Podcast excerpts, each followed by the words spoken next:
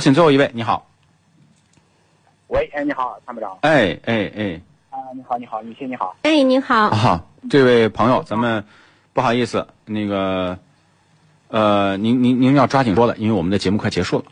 好，我想咨询一下那个奔驰的 R 三二零那个车，嗯，呃，怎么样？还有还有还要买这个车吗？这个车在国外早都停产了，就是专供中国市场的。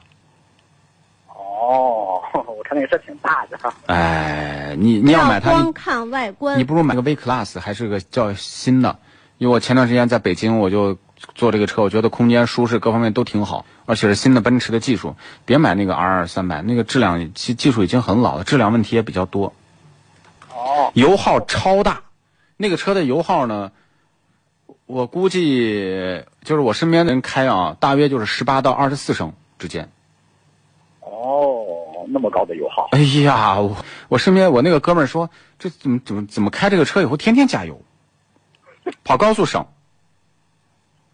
跑高速省，但是市区一下就十五六、十七八升就呼就上去了。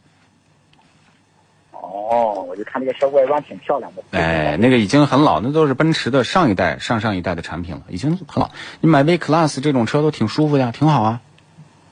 哦，那是哪个牌子的？奔驰啊，V Class 啊，就是奔驰最新的那个 V 嘛，哦，明白明白。对吧？明白四四五十万也是这个价位，五十万左右，这个看着漂亮亮的，档次也有 2.0T 的，对吧？多好！哦，好的好的，谢谢，我就咨询一下你。 好，那就这样，再见，拜拜。